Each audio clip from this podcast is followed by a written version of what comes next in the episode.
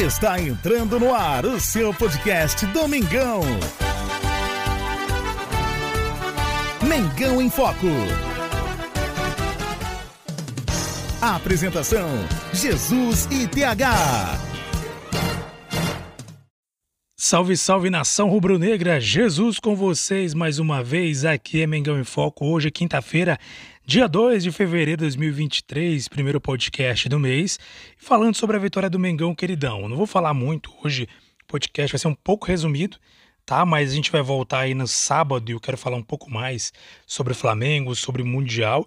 E hoje eu quero destacar a vitória do Flamengo em cima do Bangu pelo placar de 1 a 0, gol do Pedro, né? O Pedro tá imparável, quinto gol na temporada. Ele junta seu Gabigol, cada um com cinco gols na temporada.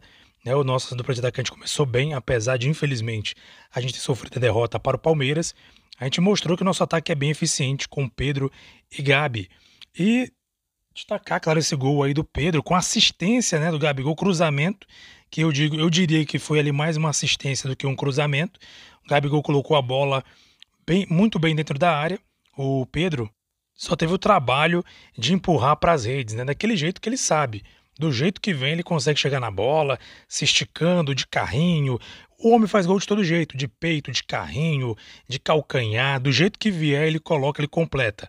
No geral, o jogo foi um pouco abaixo, né? Na verdade, é porque a gente sempre espera mais do Flamengo, mas tem que entender uma coisa, uma coisa que o Vitor Pereira, inclusive, colocou na entrevista coletiva, é que a gente tem que entender que é um jogo de carioca, é um jogo ali, é um, um jogo antes do Mundial, os jogadores, obviamente, vão se poupar, porque ninguém quer ficar de fora do Mundial, então o jogador não vai entrar com tudo, não vai ali de repente fazer o máximo, se esforçar, fazer muito esforço, brigar muito para evitar uma lesão, uma contusão às vésperas de um evento tão importante que é a disputa do título mundial, né? Título não, do campeonato mundial. Então é óbvio que vai ter essa questão de jogador se poupar. Isso é muito natural, o jogador querer se poupar. Então, aí a explicação do Vitor Pereira. Mas, porém, o que tomou os holofotes né, no jogo não foi, não foi nem o jogo, foi ontem, ontem o dia inteiro, uma polêmica em cima do Vidal. Começou nas redes sociais. Vidal, nas redes sociais dele, em uma live, falou que se o Colo-Colo quisesse ganhar a Libertadores, teria que chamá-lo. Foi algo do tipo, né? Ele estava pronto ali. Se o Colo-Colo quisesse ele, era só chamar para ser campeão da Libertadores. Olha, isso não precisa, precisa nem dizer que pegou mal aí para a nação rubro-negra, pegou mal aí diante da torcida rubro-negra que criticou muito a atitude do jogador chileno, né? O Colo-Colo que é um time do Chile e o Uruguai, o perdão, o, o Vidal que é no Chile uma precisa nem dizer que ele é ali um jogador praticamente ali um, um ídolo no Chile, né, vencedor de duas Copas Américas, um jogador que é ícone para essa geração argentina, é, só quero falar, para essa geração chilena, falei Uruguai em Argentina, né, só lembrando dos sul-americanos. Então, ele é uma sensação, ele é, na verdade, um dos grandes ídolos dessa geração chilena. E falou aí durante a sua live que se o Colo-Colo quisesse ele para ser campeão da Liberta, ele estaria à disposição. Isso pegou muito, mas muito mal mesmo. A torcida caiu ali de vamos dizer assim, caiu matando, né, como diz o ditado por aí, em cima do Vidal.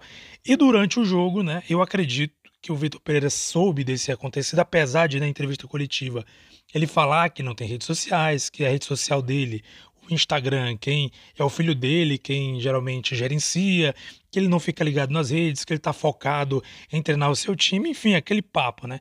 Mas enfim, a gente sabe que ele com certeza teve acesso de alguma maneira ao que falou o Vidal. E eu acredito particularmente, né, o que aconteceu. Ah, tenho que completar o que, que houve, né? Quem não acompanhou para ficar sabendo.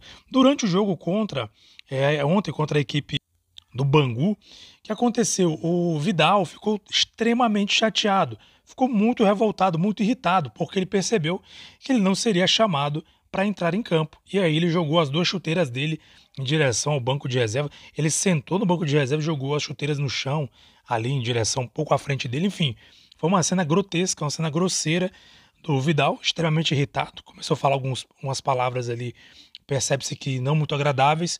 No final do jogo, o próprio Everton Ribeiro, né, chegou a, a falar, ele falou que é, uma, ele, de certa forma, falou que ninguém é maior que o Flamengo, né? Palavras do nosso capitão Everton Ribeiro, que reprovou claramente a atitude do chileno.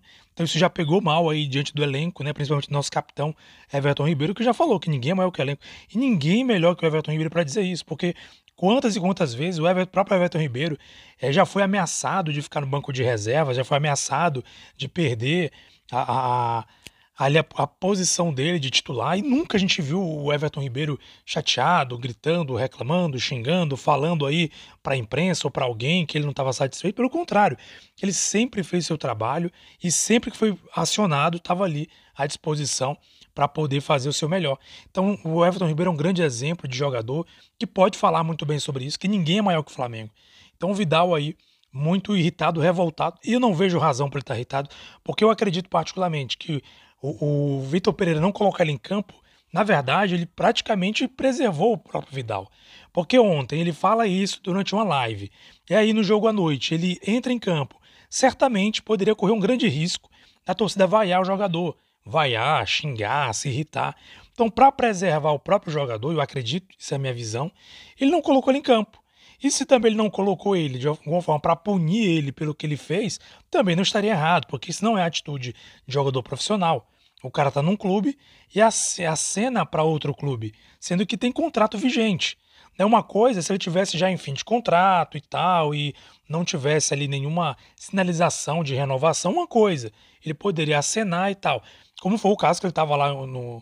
Não lembro agora o time que ele estava anteriormente, antes de vir para cá, se era o Milan, que ele estava antes de vir para o Flamengo ele começou a sinalizar que ele ia vir pro Flamengo, mas normal, o contrato estava acabando, tudo, ele viria, sairia de lá. Então é uma coisa. Agora, outra coisa diferente é você, dentro do seu contrato, começar a ter esse tipo de atitude. Então, reprovável, como disse Everton Ribeiro, e o Vitor Pereira fez questão ali de não falar muito a respeito, a gente conhece o Vitor Pereira do, do, Corinthians, a gente sabe que ele é um, um treinador que disciplina bem seus jogadores, e esperamos que isso não venha de alguma maneira criar um clima ruim para essa, essa decisão, para esses jogos decisivos que virão, que são os jogos do Mundial de Clubes. Então, galera, é isso aí. Por, por enquanto, né? Quero comentar mais isso mesmo, a vitória do Flamengo sobre o Bangu. E também a questão do Vidal, que gerou muita polêmica. Eu quero saber, como sempre, a sua opinião. Se você acompanha no podcast, no Spotify, principalmente você pode ir lá colocar sua opinião na enquete sobre o jogo e também sobre a atitude do Vidal e o que o Flamengo fará, o que acontecerá com o Flamengo nos próximos jogos aí na disputa do campeonato do título mundial de clubes. E sábado estamos de volta para falar um pouco mais sobre o mundial que já está chegando.